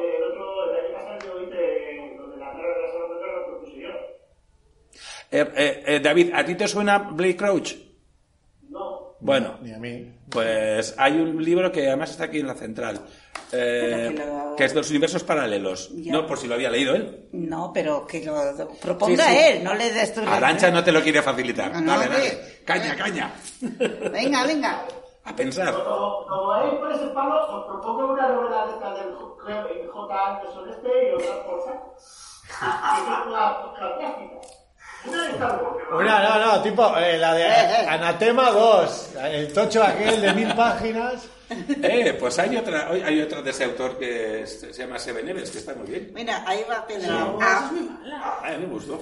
ay. A ver, a ver, Pedro, nos, nos trae otra. Pedro. Oye, por favor, a ver qué. Pedro, Pedro, eh, francamente, eh, a- a- mira, le vas a hacer sufrir a David porque esa es una trilogía. Y la verdad que es que de, de, de- de Sanderson, muy flojilla, muy flojilla. Estaría con el COVID cuando escribió eso. Eh, Ya no, te digo, qué, qué infierno de hombre. no, verdad. esa, esa de Sanderson no, no, no, no. Kevin J. Anderson. Ah, ¿y este negro para el eso. Ah, sí. Esta. Y Esa la, tuvi- la tuvimos, la tuvimos. Sí, esa, esa, todavía. Y, esa y- la tratamos, sí. y esa David estará de acuerdo que es ciencia ficción, ¿verdad? Eh, Mira, mira, esa podía haberlo. Bueno, va, no es una space opera. Pero tiene ciencia ficción porque el, el extraterrestre, digamos, bueno, No, a ver, a mí, a mí me Ah, pero gustó. un extraterrestre tiene que ser ciencia ficción, según esa puede ser fantasía, igual que los elfos. A mí la ¿no? primera novela me gustó, ya no- no leí más, ¿eh? Pero, los extraterrestres, ¿por qué tienen que ser de ciencia ficción? Pueden ser como los Sí, elfos o, los, gnomos y todos esos, ¿no? no sé. A ver, Está Sí. escrita. Sí, está escrita. Bueno, volviendo al tema de antes, que me, me interesa lo de la literatura china o, o asiática. Porque claro, son, son dos mundos totalmente opuestos, ¿no? Eh, Un ejemplo sería el de, el de Expanse, ¿no? Que está escrito, pues, en plan, para engancharte, pues, con, con mucho thriller, con mucho, ¿no? Con mucha, eh, como que te produzca ansiedad. Es muy occidental en ese aspecto, ¿no? Este tema de la ansiedad. Y en cambio la literatura oriental es todo lo contrario, es como un remanso de paz, ¿no? Parece que estás en una cascada, ¿no? Como el- con rodeado de bambús. Hace eso, entonces te tiene durante 80 Eso es. páginas así, así, y de repente hace ¡fua! Eso es. Sí. Y luego, eh, para el Cixin Liu este te- tenía, tenía un rollo naif que era de, que me, que me hacía muchísima gracia, eh, si os acordáis, perdón, que vienen los marcianos, bueno, que venían los extraterrestres aquellos a invadir la Tierra, a matarlos a todos, pero van a llegar en 500 años. No, no, en 500 años. Joder, qué depresión, ¿no? Todos, todos deprimidos. Digo, pero, pero si no vais a estar vivos, desgraciados, pero ¿por qué os deprimís? 500 años, o sea. Era absurdo, ¿no? ¿Verdad? ¿No os pero eso por la, la- absurdo. la re- relatividad del tiempo y el Sí, espacio. y todos hay deprimidos ahí. y había, y capítulos. Vamos a morir, ¿no? Y si vamos a morir en joder, si vas a morir en, en 20 años y si, y si no dejas de fumar en menos, Y si vivo 500 y el tío preocupado, eso. todos los chinos preocupados porque, se iban a, porque la humanidad iba a desaparecer en 500 años. Bueno, eh, la última oportunidad. A ver, Claro, pero esto también es, eh, forma parte de su mentalidad, ¿no? Porque es una mentalidad muy grupal. Nosotros, que somos más egoístas, nos la pela y si va a desaparecer el universo en 500 años o en 50 minutos. La, cosa aquí es vivir el día ahí va con, nuestra tiempo. ansiedad y nuestra prisa. es poco tiempo. Sí. Hay una, tiene una que es el plan. Tierra Errante. Es un cuento. Es genial porque es. ¿Eso de quién? el- ¿De quién? el- Sí. de este, ¿eh? de este hombre. De Cixin Liu. que empieza ya a morirse el sol, se dan cuenta tarde y entonces se dan cuenta que, que se va a freír la tierra con todos ellos dentro. Entonces va y le, me- le- o sea, montan un mogollón de cohetes ultra gigantes en la tierra y entonces salen volando. Hay Uy, una pero, pero, pero, Hay una película. perdón, pero yo, yo leí una de. Pero es de, está basado en ese cuento. Sí, y yo también he leído de Arthur C. Clarke, uno que se llama, ¿cómo se llama? Eh, el- no sé qué, de la Tierra, o ¿cómo se llama? Es una novela que trata de eso también, que al principio veían que se iba a freír toda la, como dicen aquí, se iba a freír porque se iba a morir el sol, se iba a freír, empiezan a mandar primero en plan, como no tenían tecnología para, para llevar a gente entera, ¿no? Eh, o sea, quiero decir, eh, especímenes humanos en hibernación que todavía no controlaban tenerlos dormidos ahí, yo qué sé, ¿no? 500 años, lo que sea. Pues al principio habían mandado en cápsulas eh, como embriones con robots que, eh, bueno, el ordenador de, de la nave iba a detectar cuando pasase por algún planeta, iba a detectar si había posibilidades de vida allí, entonces ya automáticamente eh, la nave iba a bajar allí, los robots se iban a esto y iban a empezar a desarrollar los embriones, iban a criar luego los niños y tal, y, ya. y ya se habían creado una serie de mundos con estas personas que habían nacido ya creados por los, ya, los robots, ¿no? Y serie, con- ¿no? y con otra- y con- Ridley Scott, que está- que- Ah, malísima, no tiene nada que ver, malísima. Bueno, y total que y luego ya aparece, luego, eh, ya cuando está ya mucho más cerca ya, pero ya inminente, ¿no? El fin de la Tierra, ya se ha desarrollado la tecnología de hibernación, entonces llegan unas naves de la Tierra, pero ya con pff, cientos y cientos de personas, pero en hibernación y que entran en contacto con los con los que han crecido sin la cultura de la tierra, han, han desarrollado su propia cultura, su propia moral, su propio todo. ¿no? Y eh, a mí me gusta por eso, por el contraste entre los que han nacido, digamos, eh, de nueva generación pues, ¿no? Que y los que vienen de la tierra con... Los Sí, sí, salvajes, pero, pero los meterle, salvajes, ¿no? meterle no sé cuántos mil cohetes gigantescos a la Tierra salir ahí. O de la Tierra o desde la Luna, da igual, ¿no? Pero bueno, o, desde, o desde Marte, de donde quieran salir los cohetes, eso da igual, pero bueno. No, no, no, no, le ponen cohetes a la Tierra, al planeta. No, no, no, no. No, la que digo yo sí, la Tierra no. Bebé. Ah, no, en esta no, en, esta no, aquí salen Sale los pobres que han y la visto la derretirse Tierra, las la pirámides y que han visto todo, deshacer, que han visto el fin de la Tierra. eh. Bueno, damas y caballeros, vamos a ir poniendo punto final. Eh, a- a- Sí, a- comente a- usted, No, no, por es favor. Una, es, es Ah. un- es una anécdota solo. Cánticos Al- desde la al- lejana Con el tema este de los multiversos y esto, que van a estrenar el viernes una peli que se llama. Espera un momento. Ah, lo de Marvel dices. Eh, no, no, no, que va. Es, no sé si no es coreana la peli. Ah, es, bueno, es una multiverso no era- multiverso y se no- llama Toda la vez en todas partes. Entonces es de una señora coreana que de repente se, bueno, se mete en un follón porque. Una movida. Tiene que salvar el. Yo me gustan la- las películas coreanas, tienen un toque. Pero es Lloran demasiado, ¿eh? pero Yo he ya, visto ya, el sí. tráiler. No, es- no, a mí no. Total. Así. Ese ultra trepidante. Ultra trepidante. ¿En qué plataforma? No, no, Pedro, no te olvides de mandarnos ese libro al WhatsApp, ¿eh? Pa- que se cae el año que viene. Venga, Es que vale. es fácil criticar, ¿eh? Pero anda, pon uno, pon uno. No, no. Que, que venga. A ver, el- don Rubén. Bueno, a te ver, que tenemos que hacer el sorteo de las gorras. Venga, A ver, estáis 6 para 5. ¡Qué nervios! ¡Qué nervios! Tú lo has dicho. A ver, voy a hacer las, voy a hacer las papeletas. No, no, agarra esto. Voy a hacer las papeletas. Venga, va- haz la papeleta. Ahora, a- a- ahora, ahora que, ahora Voy a que, tener que buscar aquí. ahora que Rubén no oye. David, el, el mío para ti. Oye, yo tengo dos puntos. Calma que el tuyo para ti. Rubén, yo tengo dos. ¿Tú tienes dos, Paul? El- La vez pasada me diste uno. Ah, pero ya hemos Sí, hecho- porque ya te hecho el hemos, sorteo. te hemos maltratado hoy un poquito, Ya David. Hemos hecho el sorteo allí. A ver, ¿Eh? Somos Y, seis. ¿no? y- y tiene- y tienes ahí a Pedro que casi te da una colleja. Lo tienes ahí al lado. Nada, nada. A ver, nervios. No, podéis seguir hablando. Como se suele, como se dice antes, Ay, ya tensión, intriga, ya, ya. dolores de barriga. pensando en la gorra. Podéis seguir hablando, ¿eh? No, no, es que ya nos has puesto el esto de la claro, gorra. Bueno, oye, lo, lo- lo- lo- de que Pedro, lo de que, Pe- bueno, ver. Pedro que, que ponga un título en el WhatsApp o los que quiera, David también. ¿Cuál? Lo de David, que sean ciencia ficción, ciencia ficción. Oye, oye, Brunner, ¿cuándo vamos a? Ah, Brunner también. Vale, pues ya tenemos otro. ciego, es que es súper Ya tenemos otro. John Brunner, ¿no? ¿Qué es eso? ¿Otra peli? No. Ciencia ficción de la, de la antigua buena. A ver qué dice David. ¿Te, te suena el rebaño ciego, David? Es, es una distopía. A ver, vamos a... Pero si sabes mucho, David. No, no, no, no. Yo, yo sé eh, lo que quiero. Bueno, tú sabes, pero tú sabes lo que es la ciencia ficción. Tienes que- No, no, no, no. No, no, así no vale, así no vale, David. No, va, tienes que novela que te guste y que digas Que sí, que nos la va a poner. no. de los ecologistas de los 60 que le tenían que da igual, No. A ver, David, tú escribes una cosita en el WhatsApp y ya está. Falta una y no. Ajá. Y ahí estaban todas las que salían, pero perdí las fotos. Bueno, no te preocupes.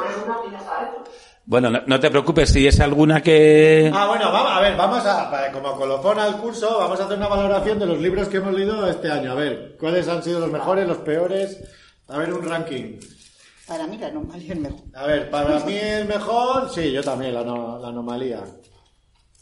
Y el peor, eh, Ay, ahora no me acuerdo yo de todos. a ver, ¿cuál, cuál es el mejor? Te lo refresco yo ahora. Eh, Te lo refresco yo. Yo creo que igual también me, me- me apunto a la anomalía, ¿eh? No, no. El peor, a ver, ¿cuál, ¿cuál ha sido el peor que habéis leído? No, no, no, que aquí la María no es el mejor. Para ti, ¿cuál es el mejor? A mí me gusta mucho Autónomos. Autónomos. Bien. A ver, ¿qué más? El- Eh, Luis. Mari tiene otra opinión. ¿Quién? Luis Mari, ¿cuál fue para ti el mejor? Para ti, ¿cuál ha sido el mejor? Eh, Venga, decid. Exhalación. Moja... Ah, este. Este. Mojaos, mojaos. Y el retrato del prisma, que es el, el- el relato del prisma que le ha gustado mucho. Sí. Bueno, más el primero, pero más sorprendido el relato del prisma. A ver, yo refresco. ¿Y el peor qué? ¿Cuál? A mí, justicia auxiliar. No, bueno, el del vídeo. Bueno, a ver, aquí Justicia hay alguien, auxiliar. Aquí hay alguien que, que recomendó sin conocimiento en el suelo en casa. Bueno, pues, pero aquí hay alguien que recomendó fricción gramatical fricción- y no dijo nada, ¿eh? Cierra los ojos. ¿Qué que hacer? ¿Coger uno? Sí, coge uno. A ver, Yo gramatical estaba divertido, pero. A ver, la gorra de color naranja le ha tocado a. Bueno. ¡Luis Mari! ¡Te ha tocado una! Tan, ti. tan, Para ti, para siempre, para este verano. tan. ¡Bravo! ¡Bravo! ¡Oh, chalo, chalo, chalo! Otra mano inocente, a ver, saca. Joder, sí, dices color naranja, no color naranja.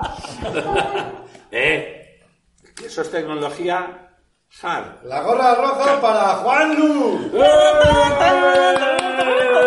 Juan Lu, eh, para que me- que no- Esa es la que te voy a regalar a ti, David. Está, Que se quede sin gorra que bajón, ¿no? Venga. A ver, sácate una. Esta. Bueno, lee, lee, lee, lee. A ver. Carolita, Riz, di. ¡Pedro! ¡Pedro! ¡Pedro! ¡Pedro! Para ti la azul. ¿Dónde está? Ah. La azul. Mira guay. Vale, Arancha, venga, saca otra. ¿Cuántas quedan? No. Ay, ay, ay, ay, ay, ay, ay. Nervios, nervios. Ala, me he autopremiado. ¡Hala, qué fuerte! ¡Tongo, Me tongo! he autopremiado. Eso es que es, Es que es trampa, es trampa, intuición. Para ti, para siempre. Bueno, y la Es última. intuición. La última ¿eh? la saco yo. Cazo, cazo. A ver, y la gorra naranja goes to. Bueno, este. Ay, ay. No sé si leerlo. Eh, O sea, ¿quién queda? Yo. Ah, Itziar, o sea, la pelea está entre Itziar y David. Aquí, la pelea está entre. El purista hard tecnológico y la. El, o la es. ¡David! ¡Soriana! ¡Soriana! Mira esta, qué bonita te ha tocado, mira. ¿Qué es la compañera? La verdad, pues. Pero oye, vais a tener que venir a por ellas, ¿eh? A ver qué pasa. ¿Qué es la compañera? La no tengo curiosidad. ¿Qué? ¿Qué es la compañera? La verdad, no tengo curiosidad. Karate contra mafia. Karate contra mafia, friquería. Karate contra mafia. Os recomiendo, que aparte de ver la película, que veáis los comentarios que hacen los de Cutrecon.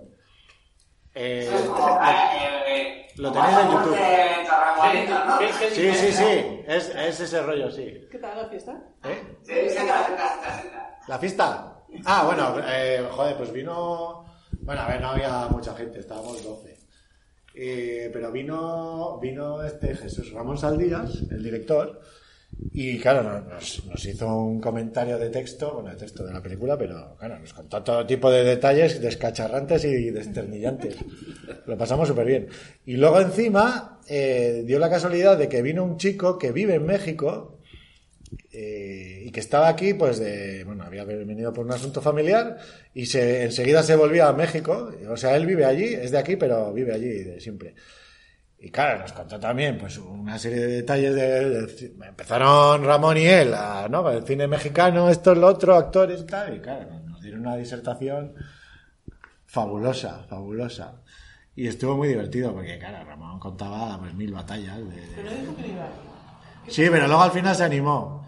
Y entonces hicimos, hicimos sorpresa, proyectamos la película y luego encendimos las luces y bueno, aquí con, con todos vosotros, Ramón Saldía, dale, dale", y tal, sal- eh, o sea, aplaudiendo y tal. Y el tío ahí, pues, tío, todo cachondo que es él, pues, pues nos contó, nos contó batallas de, de, de la película y tal. Claro, él decía, eh, claro, en aquella época eh, había como un, había un proteccionismo del cine español, entonces por cada película extranjera que se proyectaba en, en España, eh, se tenían que, eh, ¿cómo era? Eh, se tenía que proyectar eh, otras tantas españolas. Entonces, claro, había un volumen de películas brutal, españolas, claro, y todas eran una, una auténtica basura. Y entre estas, eh, la de Karate contra la Mafia, claro, que las hacía, Bueno, yo os voy a dejar que voy al tren. Ah, muy bien. Bye. Pues nada. Vale, pues sí, aquí lo dejamos. Amigos Pues y amigas de la ciencia ¡feliz verano! ¡Feliz verano!